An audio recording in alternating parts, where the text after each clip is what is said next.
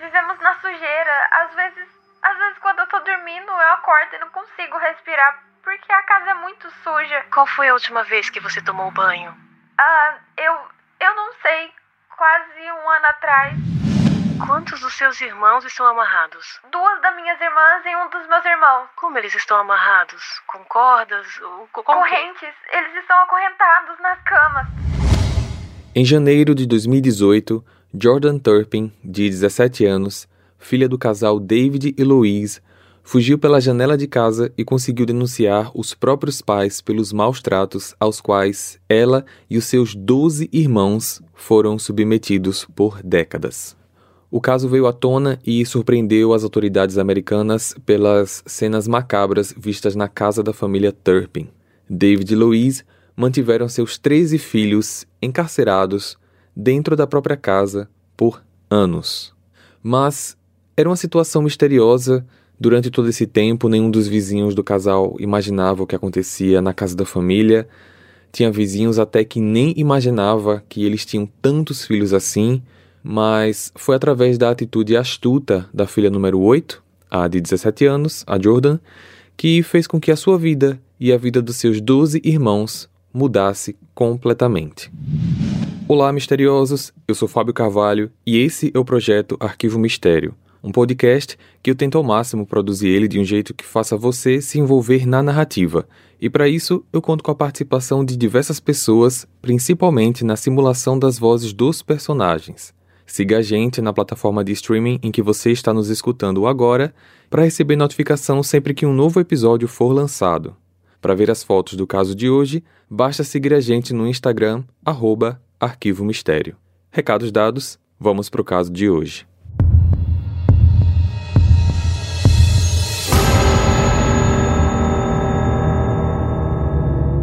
O caso de hoje vai falar sobre o que ficou conhecido pela mídia como A Casa dos Horrores.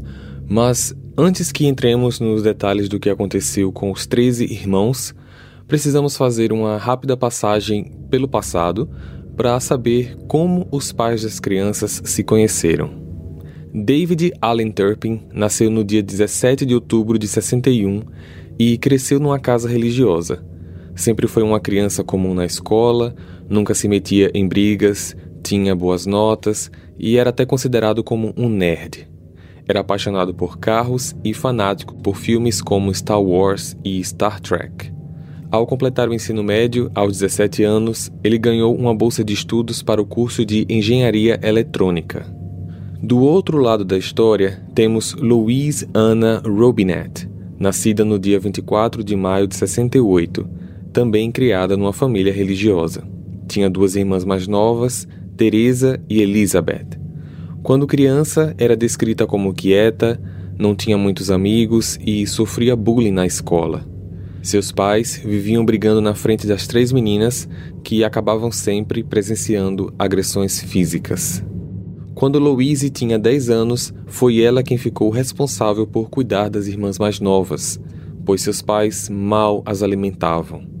Existem informações que a mãe de Louise foi abusada pelo próprio pai, no caso, o avô de Louise, e ele era um homem muito poderoso com forte influência na política, dono do primeiro e dos demais postos de gasolina da região.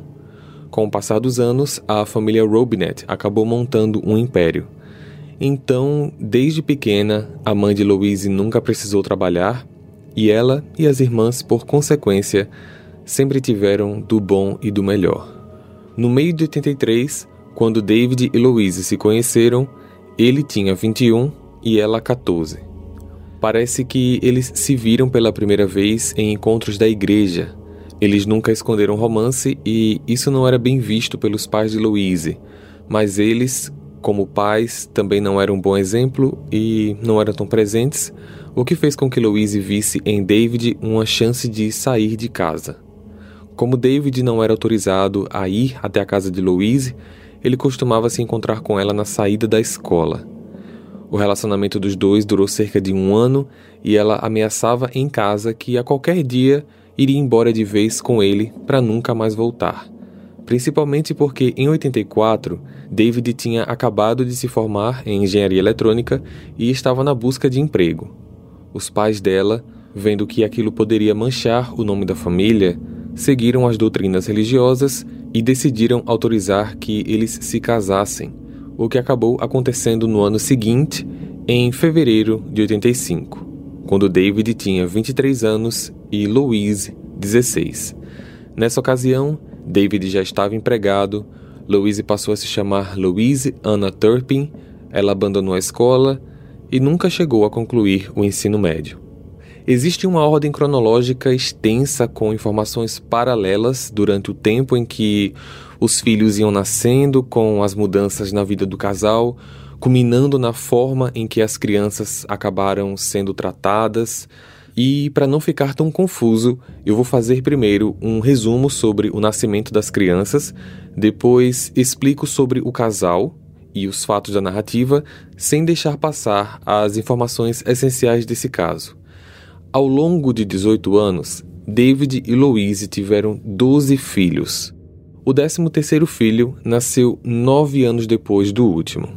Tendo todos o sobrenome Turpin, eles são Jennifer, nascida em julho de 88, Joshua, fevereiro de 92, Jessica, novembro de 93, Jonathan, dezembro de 95, Joy, maio de 97, Juliane, junho de 98, Janeta, julho de 99, Jordan, 2000, James, 2001, Joana, 2002, Jolinda, 2004, Julissa, 2006 e Jana, 2015. Ao total, são 10 meninas e 3 meninos. Tendo essa visão dos filhos, Vamos passar agora para a vida do casal na década de 90 e anos 2000. Morando em Fort Worth, no Texas, David estava se desenvolvendo bem em sua profissão e mudava de cidade sempre que conseguia uma promoção. Ao todo, a família se mudou três vezes. Ele chegou a ganhar salários anuais de aproximadamente 150 mil dólares, ou seja, aproximadamente 12.500 dólares por mês. Com o passar do tempo, a cada vez que mais filhos nasciam, os gastos ficavam mais altos. Chegou um determinado momento também que o casal começou a se viciar em jogos de apostas, um vício que, depois de iniciado, eles não conseguiram mais largar. As despesas precisavam ser diminuídas e quem sofria diretamente com isso eram as crianças.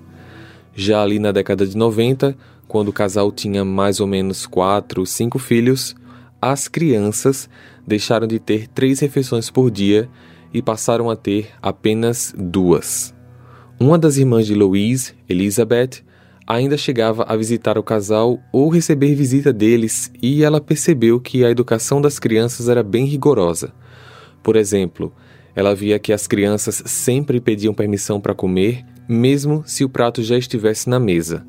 Se Luísa estivesse conversando e não respondesse, as crianças não comiam. Elas só faziam isso quando eram autorizadas formalmente. Outra coisa é que ela não se recorda de nunca ter ficado sozinha com nenhuma das crianças em nenhum momento. Pelo menos Louise ou David estavam sempre ao lado. Mas até aí, nada que pudesse alarmar terceiros. Era aparentemente uma educação severa. Já em casa, o regimento era muito mais rigoroso. O casal não demonstrava qualquer carinho ou afeto. As crianças viviam em seus quartos e só podiam sair para ir à escola, comer e usar o banheiro. Mesmo assim, o que eles quisessem fazer dentro da casa só podiam fazer após pedir autorização. No final da década de 90, quando o casal já tinha ou ainda tinha sete filhos, os problemas financeiros chegaram numa fase crítica. Na primavera de 99, eles foram despejados por não pagarem o financiamento da casa, mas conseguiram de alguma forma com outro banco financiar uma casa mais barata e mais longe de onde eles estavam, indo agora para Rio Vista, ainda no Texas, uma cidade pequena com menos de mil habitantes, considerada uma pequena área rural. Eles não tinham vizinhos de parede, mas os terrenos não eram grandes e, como em toda cidade pequena, novos vizinhos que chegam são comumente recepcionados. Os vizinhos locais tentavam fazer amizade, batiam na porta, mas sempre que faziam isso, ninguém respondia. Na nova casa, David comprou porcos, cabras, galinhas, numa pequena tentativa de autossustentação e, além disso, dois cachorros de estimação da raça Chihuahua. Já para o tratamento das crianças, as coisas começaram a ser muito mais duras. Se estivessem na porta, não eram autorizadas a falarem com vizinhos. Não podiam nem falar o nome delas se fossem perguntadas. As crianças eram vistas pela vizinhança quando iam e voltavam para a escola na van da família, mas Louise e David nunca falavam com ninguém. Nem quando eram vistos em supermercados, por exemplo. A área tinha muitas crianças e elas sabiam que na casa dos Turpin tinham outras crianças, então no início também algumas crianças apareceram na casa da família para chamar os irmãos para brincar. E Louise simplesmente as expulsavam aos gritos. Seus filhos passaram a ser severamente castigados quando tentavam qualquer contato com eles, mesmo que pela janela a escola das crianças passou a enviar notificações ao casal, reclamando sobre a higiene dos meninos, falando sobre roupas sujas e até piolhos. Após um desses avisos ser bem rigoroso, falando que as crianças aparentemente cheiravam a urina e fezes, o casal simplesmente decidiu tirar todo mundo da escola. Após isso, David e Louise deixavam as crianças no quarto o tempo todo elas passaram a viver em condições desumanas, onde eram às vezes acorrentadas em suas camas, alimentadas uma vez por dia, sendo que era uma criança por vez que saía do quarto para ir para a cozinha se alimentar, e elas tinham que fazer isso em silêncio, e nem sempre eram permitidas a usar o banheiro. Essa situação de alimentar uma de cada vez funcionava mais ou menos assim. Louise chamava uma das crianças, essa ia para a cozinha e podia comer em pé. Assim que acabasse, ia para o banheiro rápido, escovava os dentes e lavava as mãos, depois voltava para o quarto, para que assim uma próxima criança pudesse fazer o mesmo. Já no banheiro, enquanto escovavam os dentes, elas tinham um regime rigoroso para o uso da água. Se molhassem as mãos acima dos pulsos, Louise considerava que elas estavam brincando ou desperdiçando a água e assim eram castigadas. Os castigos eram sempre psicológicos e físicos, mas os físicos não eram ainda com agressões físicas.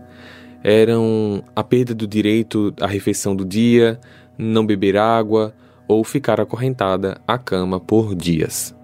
Os familiares que queriam visitá-los nunca recebiam essa autorização.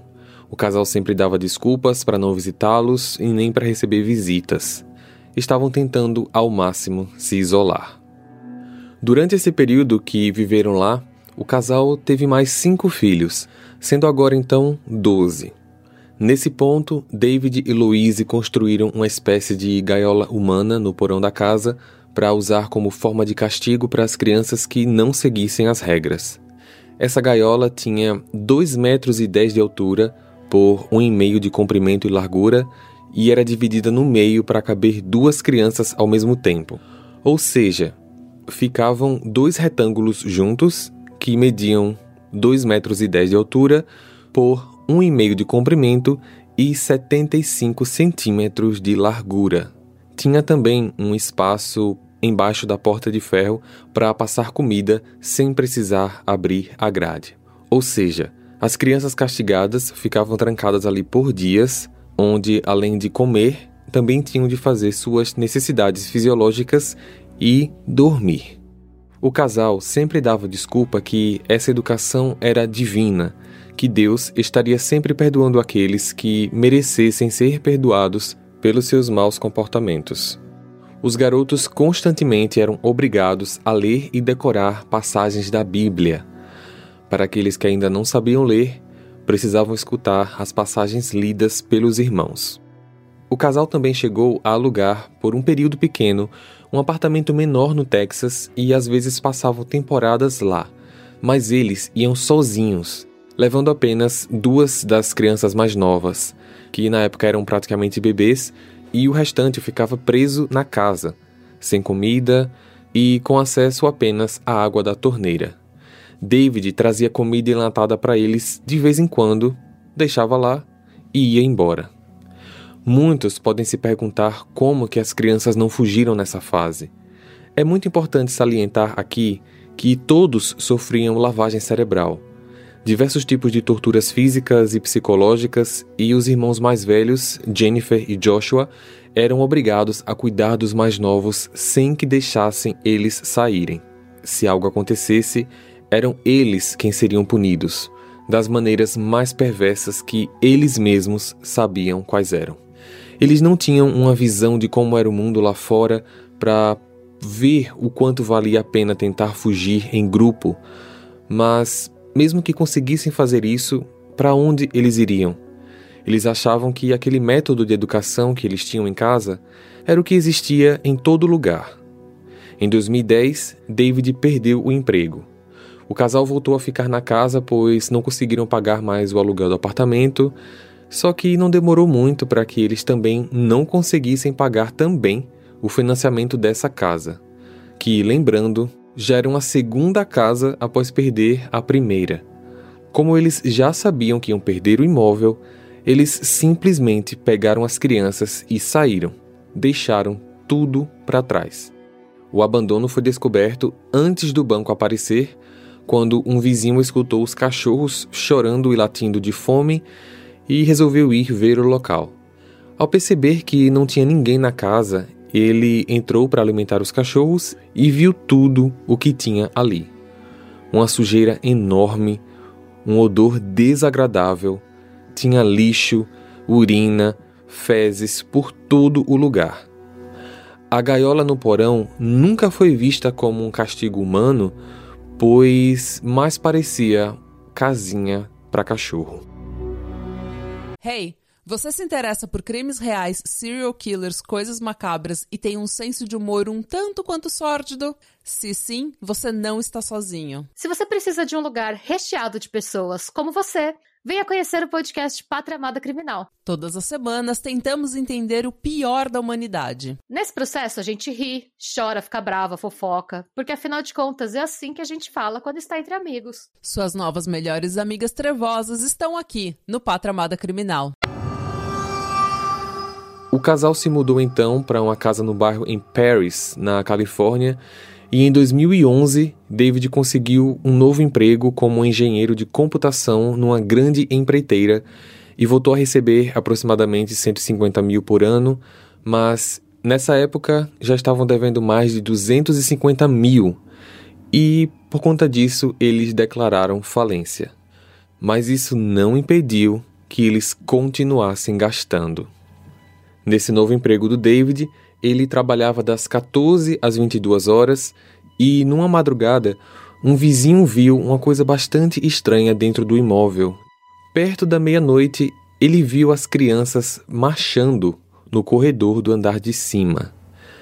As crianças acordavam às 10 da noite e iam dormir por volta das 6 da manhã. Em média, dormiam cerca de 16 horas por dia.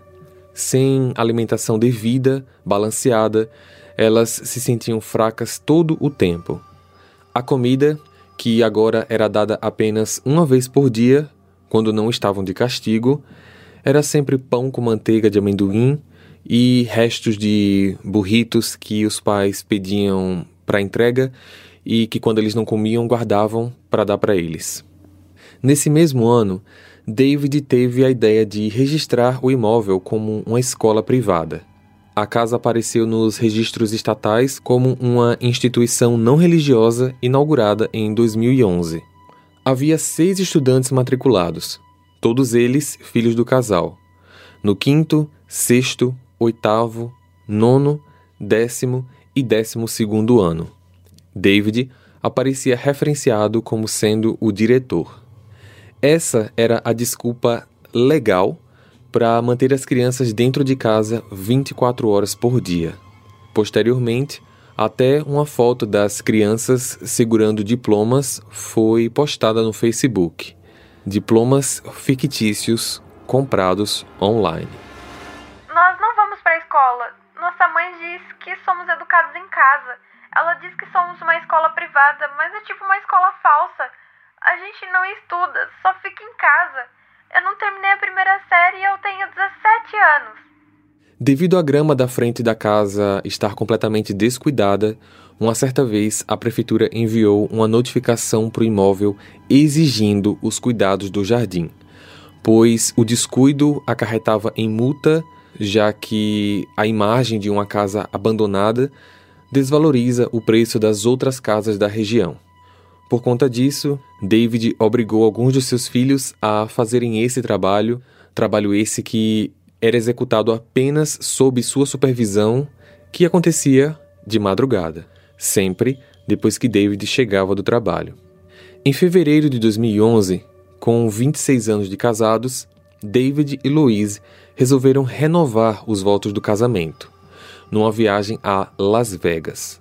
Por um fim de semana inteiro, eles foram sozinhos, deixando as 12 crianças no imóvel não pouparam gastos mesmo depois da falência.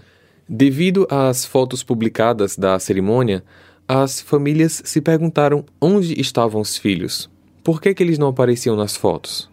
Os familiares ficaram preocupados se as crianças estavam bem ou não, e então o irmão de David, junto com a sua esposa e seus cinco filhos, queriam ver pessoalmente o casal e os sobrinhos, e de alguma forma eles acabaram acertando de ir até a Disney fazer uma viagem em família em julho daquele mesmo ano. Todos eles, David, Louise, os doze filhos e mais o irmão de David, a esposa e os cinco filhos. Essa seria uma oportunidade enorme para que o casal pudesse mostrar que a família estava bem, digamos assim. Foi praticamente a primeira vez em longos anos que todos eles tinham tomado um banho de verdade.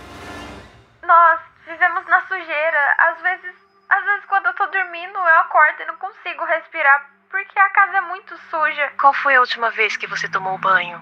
Ah, eu eu não sei, quase um ano atrás. Em setembro de 2013, o casal voltou a Las Vegas para novamente renovar os votos de casamento. E dessa vez eles levaram todas as crianças. Contudo, em casa, continuavam sempre em seus quartos, sem acesso à TV, jornal, algumas até não sabiam nem ler ou escrever. David e Louise privavam os filhos de conhecimentos básicos. Eram sempre trancados em seus quartos, comendo apenas uma vez por dia. A casa tinha quatro quartos, um ficava o casal e os outros três quartos tinham duas beliches cada, ficando assim quatro crianças em cada quarto. Cada beliche tinha sua própria corrente e cadeado. As roupas de cama nunca eram lavadas. O tratamento dado para os filhos mais velhos, Jennifer e Joshua, era de alguma forma diferente. Talvez pela execução das atribuições dadas pelos pais eles acabavam tendo alguns benefícios. Jennifer e Joshua ganharam um smartphone cada. Eles também eram os únicos que tinham o direito a assistir desenho animado na TV apenas quando os pais estivessem presentes.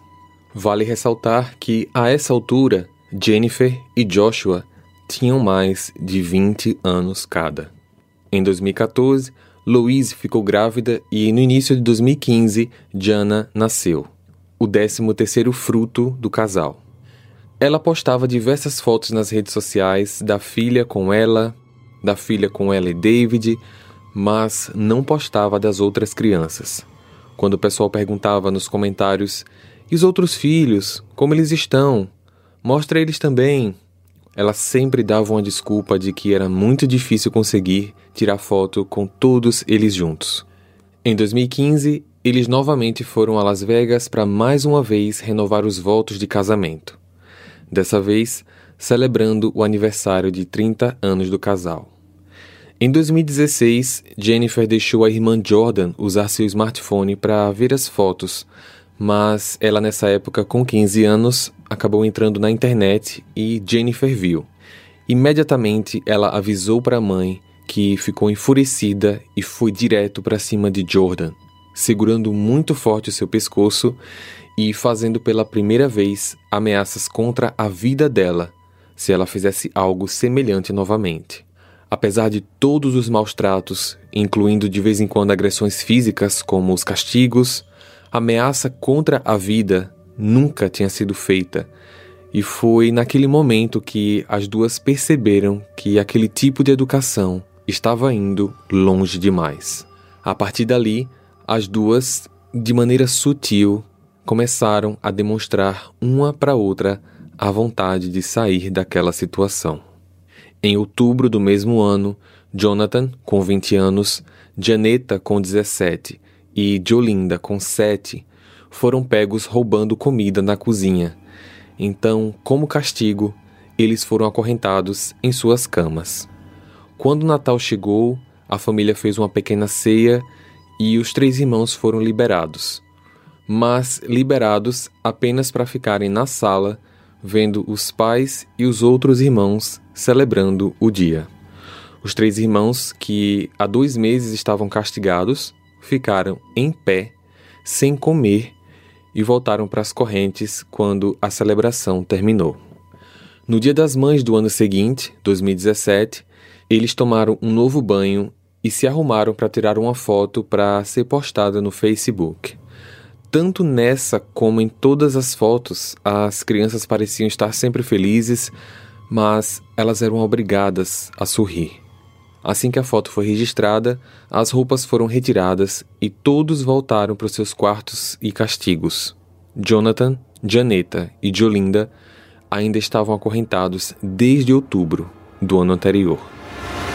Quantos dos seus irmãos estão amarrados? Duas das minhas irmãs e um dos meus irmãos. Como eles estão amarrados? Com cordas? Ou com Correntes. Eles estão acorrentados nas camas. No final de 2017, Joshua deu a Jordan o seu celular, pois ele tinha acabado de ganhar um novo. O aparelho antigo estava desabilitado para ligações, mas podia ter acesso à internet através do Wi-Fi.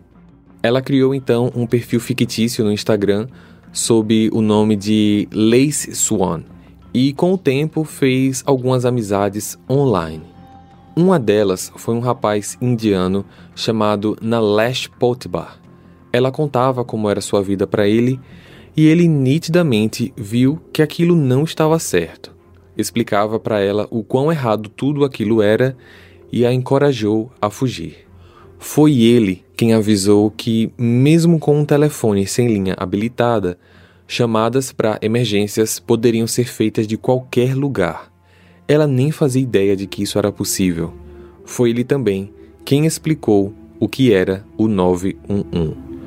Jordan conversou com Jennifer e elas combinaram de fazer essa ligação no dia em que conseguissem fugir.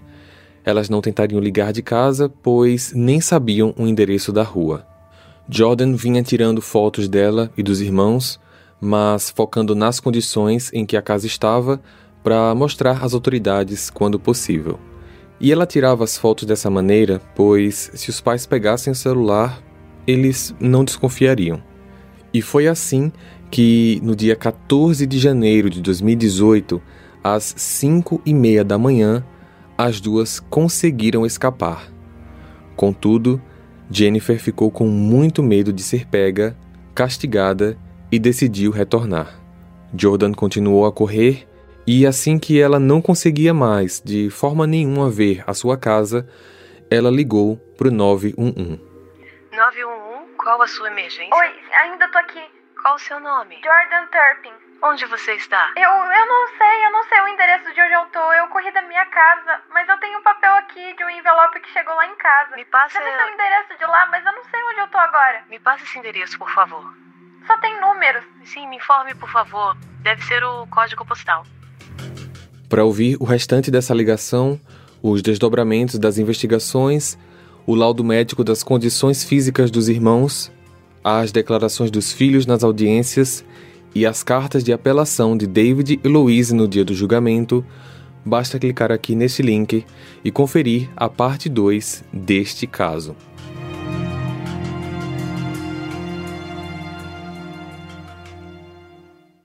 Hey você se interessa por crimes reais, serial killers, coisas macabras e tem um senso de humor um tanto quanto sórdido? Se sim, você não está sozinho. Se você precisa de um lugar recheado de pessoas como você, venha conhecer o podcast Pátria Amada Criminal. Todas as semanas tentamos entender o pior da humanidade. Nesse processo a gente ri, chora, fica brava, fofoca, porque afinal de contas é assim que a gente fala quando está entre amigos. Suas novas melhores amigas trevosas estão aqui no Pátria Amada Criminal.